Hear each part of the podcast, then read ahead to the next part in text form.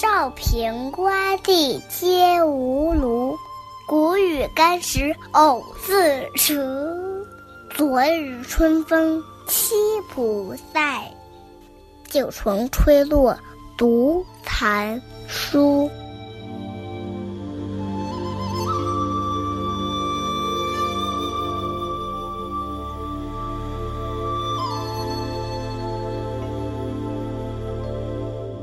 少平瓜地一直连接到我的屋子。谷雨那天的风雨停了，我独自一人下地除草。回家的时候，看到没有读完的书被吹落到地上，是不是春风趁我不在家的时候搞恶作剧呢？少平瓜就是东陵瓜，这里有个典故：少平是秦朝的东陵侯。秦王朝灭亡之后，他成了布衣，在长安城东青门外种瓜。他种的瓜呢，特别的甜，瓜皮有五种颜色，世人就称东陵瓜，而后人用来比喻退官之人的瓜田。这是一首谷雨诗。谷雨是春天的最后一个节气，过了谷雨，雨水会比较丰富，而夏天也就跟着来了。只是老普堂有说是曹烨写的，有说是薛能写的，他们都是晚唐的诗人，一南一北，至今没有争论出个所以然。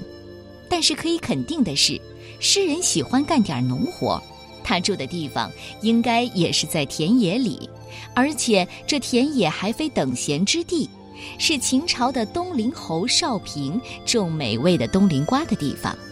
谷雨时节，春雨欣欣向荣，这时候下点雨，就该保墒除草了。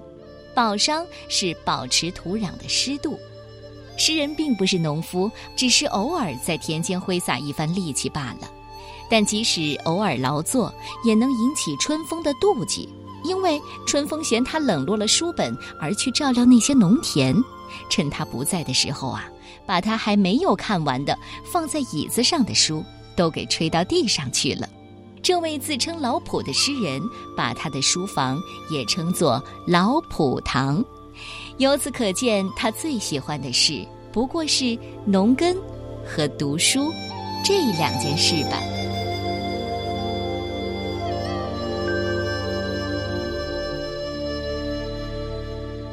老圃堂，少平瓜地皆五庐。谷雨干时偶自锄，昨日春风凄不在，旧床吹落独残书。